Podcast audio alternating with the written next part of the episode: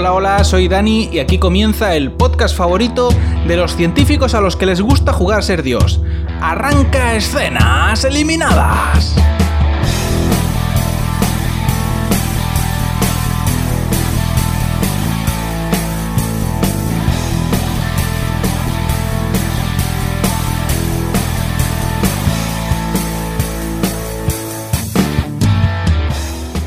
Bueno, esta semana la cosa estaba entre hablar de Biohackers, una serie alemana sobre manipulación genética, o Lovecraft Country, que es el otro estreno de la semana y la verdad es que me he decantado por la primera porque aunque Lovecraft Country está bien, estoy francamente podrido ya del trasfondo de Estados Unidos a mitad del siglo XX discriminando y segregando negros. O sea, eso lo he visto ya como en cuatro series en lo que va de año y ya estoy podrido de eso, basta ya. Entonces, eh, pues vamos a hablar de Biohackers, que es una serie alemana de Netflix. La acción eh, comienza en un tren en el que viaja una tal Mía que va cogiéndose de las manitas con un fulano con pelito, eh, tiene pintica de llamarse Cayetano, pero en realidad se llama Niklas, ¿vale? Este hermoso momento de jóvenes agarrándose las manos en el tren es interrumpido por una señora que empieza a tener lo que parece una parada cardiorrespiratoria. Así que pues otro pasajero del tren pregunta al consabido, ¿hay un médico en el tren? Y Niklas le dice, che, mira, tú estudias medicina, ¿no? ¿Por qué no haces eso que hacéis vosotros, lo de, lo de taca y curar? Total, que Mía va a asistir a la mujer y dice, necesito que le digáis al maquinista que avise por radio para que haya una ambulancia en la estación cuando lleguemos y que me traigáis el desfibrilador de emergencia, ¿no? del botiquín de emergencia del tren. Tengo que darle un calambrito a esta mujer.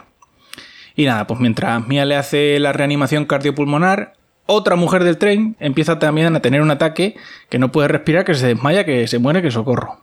Total, que Mia abandona a la primera paciente a su suerte, la deja con otro pasajero que sigue el hombre intentando hacerle la RCP manual y ella pues coge el desfibrilador que por fin se lo han traído y se va a enchufárselo a la segunda mujer y nada, pues mientras está dándole calambrazos a esta, a esta mujer, empiezan a tener ataques más pasajeros todos los pasajeros del tren. Y me dice, ya está bien, güey, que solo tengo dos manos. Muéranse de uno en uno, por favor. Esta escena es interrumpida por el opening de la serie y no tendrá el más mínimo sentido hasta dentro de varios capítulos. Así que olvídense de ella, porque no es una escena que la meten aquí para no sé muy bien para qué, porque luego no le dan un sentido. Retrocedemos dos semanas en el tiempo y vemos a Mia mudándose a un nuevo apartamento. Llega con la flagoneta de la mudanza al piso y la recibe una rubia en tetas, que le ofrece una cerveza. Y Mia dice, pues mira, rubia en tetas, la verdad es que yo antes de desayunar no tengo por costumbre beberme una cerveza, la verdad. Total, que Mia entra en el piso, la rubia en tetas le enseña un poco aquello y le da la contraseña del wifi, ¿no? El wifi que se llama condensador de flujo. Y bueno, pues el, el piso pues parece un fumadero de crack, sinceramente. O sea, está lleno de mierda, las paredes echan un asco, parece, vamos, le falta nada más que, los vagabundos orinando en las paredes, porque eso es asqueroso, ese piso es asqueroso. Eh, yo habría salido corriendo de allí, pero bueno, por lo que sea, Mía está encantada, no para de sonreír le flipan los pisos con múltiples desperfectos y las rubias en tetas que están borrachas a primera hora de la mañana. Eso, bueno, pues mira, cero problema con eso. Aparece también Ole, que es otro de los compañeros del piso que irrumpen la escena al grito de no te comas eso que hay en la nevera, que son muestras biológicas de movidas científicas de decencia que hago yo, que las tengo ahí fresquitas en la nevera con la comida, que eso es una cosa muy higiénica. Eh, Ole ayuda a Mía a colocar sus cosas y le dice Mía, oye, ¿qué te ha pasado ahí en la mano? Que veo que llevas ahí una, un morado y una cicatriz. Y, el otro le dice, pues es que me he puesto un chis. Me he puesto un chis, Mía. Eh, un NFC para, para... Me lo he puesto debajo de la piel para pagar poniendo la mano y no tener que llevar cartera. Fíjate tú la vaguería, hasta dónde llega. Pero por lo que sea, Mía no ve nada extraño tampoco en que un tío se implante un chis subcutáneo y continúa sonriendo sin parar, ¿vale?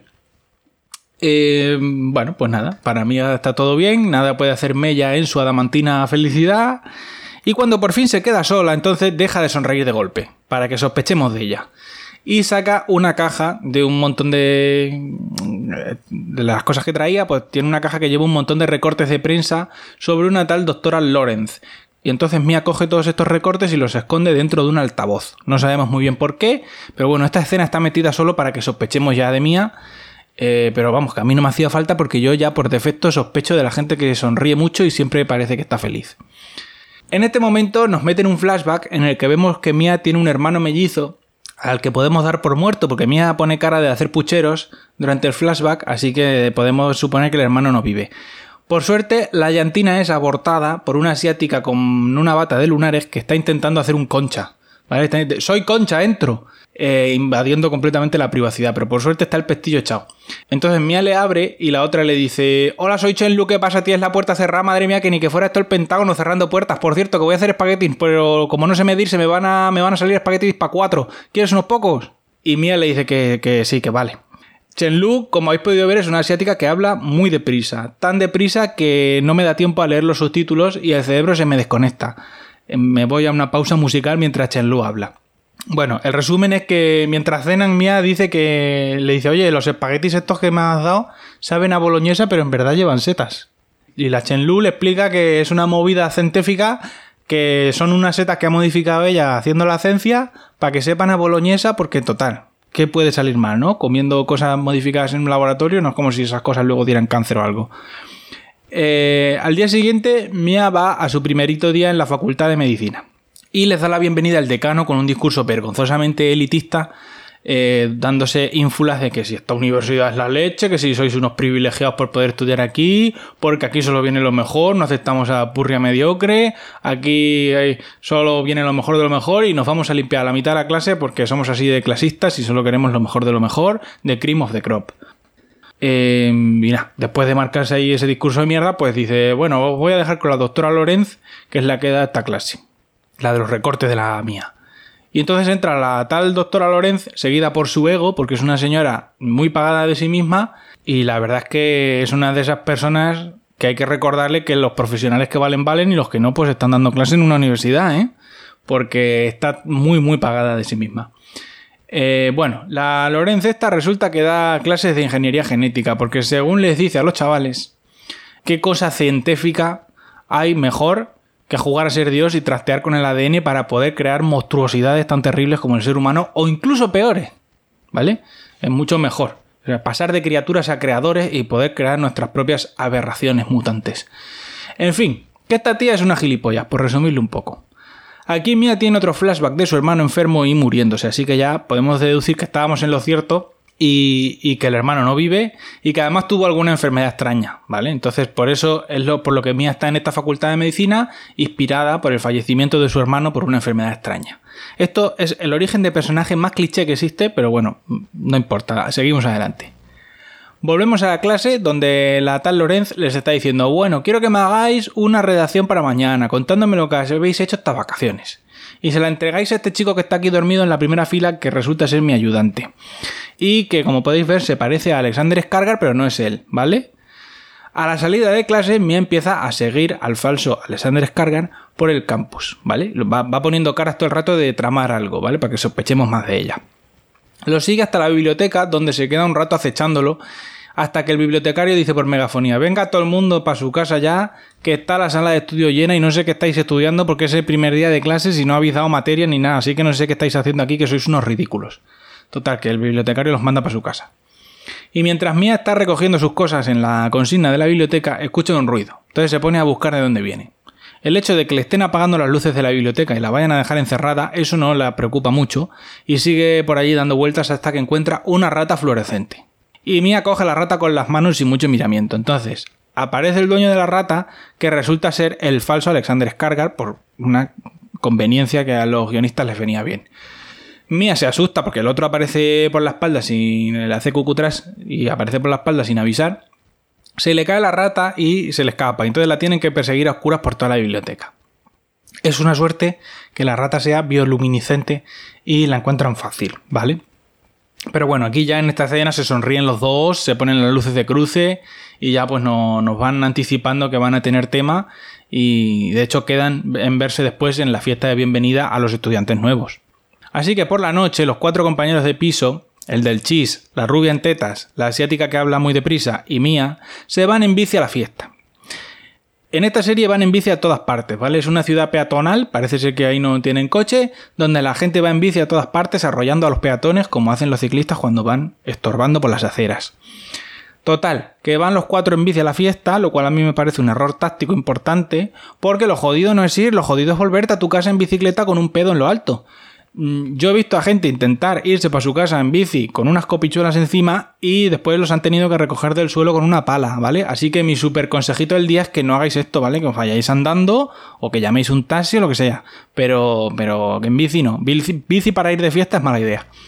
Pero bueno, el caso es que se van los cuatro a la fiesta la fiesta resulta ser una rave en medio del bosque, que yo no sé por qué están tan de moda las rave en Netflix últimamente, pero bueno, es una rave con una cosa que también he visto en otras series de Netflix, que consiste en que en lugar de poner música a un DJ, pues eh, ahí llevan todos cascos Bluetooth y escuchan la música por los cascos.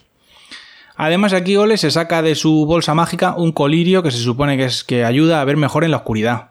No se cuenta hay una movida científica de unas enzimas que no sé qué, que ayudan a ver mejor la oscuridad, bueno, sintetizada de no sé qué animal, que bueno, una perorata. Pero total, que les da drogas. Mia se reúne en la fiesta con el falso Scargar. Y el, el Scargar le presenta a su compañero de piso que resulta ser Niklas, el cayetano con el que iba Mia en el tren al principio del capítulo. Bueno, Mia en esta escena ya va más mecedora de la cuenta y termina vomitando en los pies de Niklas para darle una buena primera impresión. A la mañana siguiente, Mia se despierta destruida en su habitación y cuando sale a desayunar con el resto de los compañeros, pues se da cuenta de que el colirio científico de Ole ahora les está dando fotofobia y van a tener que ir todo el día con gafas de sol en interiores como unos gilipollas. Además, Mia no ha terminado la redacción sobre lo que hizo en vacaciones para la profesora Lorenz y se tiene que poner a hacerla la carrera, con toda la resaca, eso fatal. Pero bueno, todo sale bien y al final de la mañana le tira la caña de nuevo al falso Alexander Skargar y queda con él para esta vez ya una cita a solas para ver si triunfa o qué. Entonces Mia le pide ropa prestada a Chen Lu. Y mientras están con eso, la otra le enseña sus experimentos con plantas. Y le dice, mira lo que he hecho, Mia, he hecho aquí un biopiano, que es una planta que cuando la eh, tocas las hojas hace música, y yo la llamo bioano. Chen Lu, por lo que sea, no ve nada raro en llamar bioano a su invento fitomusical.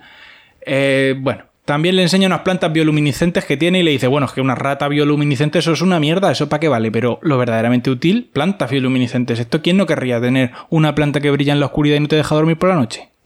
Bueno, total, que Mia se va en bici a la cita con el falso Alexander Skargar y después de la primera cerveza el otro la lleva a un laboratorio que tiene él para impresionarla, ¿no? Entonces el laboratorio resulta ser la caravana de Walter White, una caravana de estartala en medio del bosque mm, que bueno, tiene más pinta de laboratorio clandestino de droga que otra cosa. Y bueno, aquí el, el Skargar le cuenta sobre la investigación que está haciendo, le dice que es una movida científica para curar enfermedades genéticas, que lo que hace es reemplazar el ADN dañado con ADN nuevo. Bueno, aquí, al candor de la ciencia, vemos cómo surge la chispa del amor entre el falso Skargar y la otra, y la, y la mía, que bueno, que, que en realidad la hace la cobra, pero vemos que la chispa del amor ha surgido. Y nada, el Skargar le dice que va a hablar con la doctora Lorenz para ver si, si la coge a. si coge a Mía de ayudante. Nosotros nos vamos con la doctora Lorenz, que está en su despacho siendo desagradable con una asistente que tiene, eh, porque ya hemos adelantado antes que era una gilipollas. Entonces, está aquí porque le va a dar una entrevista a un periodista que lleva al pobre dos horas esperando en la puerta, y encima cuando entra, después de la falta de respeto de hacerlo esperar dos horas, eh, resulta que es un antiguo conocido de la Lorenz que eh, bueno, le vuelve a faltar el respeto por segunda vez porque ella le dice, hombre, cuando éramos más jóvenes a mí me parecías espabilado, pensé que te dedicarías a algo de provecho en lugar de hacerte periodista. Eh, bueno, como podéis ver, pues esta señora eh, me ha fuera el texto más de la cuenta y, y, lo dicho, supongo gilipollas. El capítulo cierra volviendo al tren del principio donde vemos que al final se ha muerto todo el mundo, todos los pasajeros, menos mía. Pero como digo, esa escena del tren no tiene ningún sentido hasta mm, bastante avanzada la temporada por lo menos tercer, cuarto capítulo. Bueno, la serie es presuntamente ciencia ficción, digo presuntamente porque no te muestran nada que no resulte plausible con nuestro nivel de ciencia actual. Eh, no hay superhumanos ni con poderes, ni coches voladores, ni nada de eso. Entonces, no he llegado aún al final de la temporada, pero sospecho que ahí sí que puede haber alguna pincelada de ciencia ficción. Porque Lorenz, os lo anticipo, pequeño spoiler, hace investigaciones ilícitas, ilegales de manipulación genética, Pero bueno, los capítulos que yo he visto, la serie es básicamente un thriller en el que Mia en realidad lo que está intentando es acercarse a la doctora Lorenz porque sospecha que su hermano se murió por culpa de ella, ¿vale? Que ella hizo algún experimento con su hermano y su hermano se murió, no tiene más.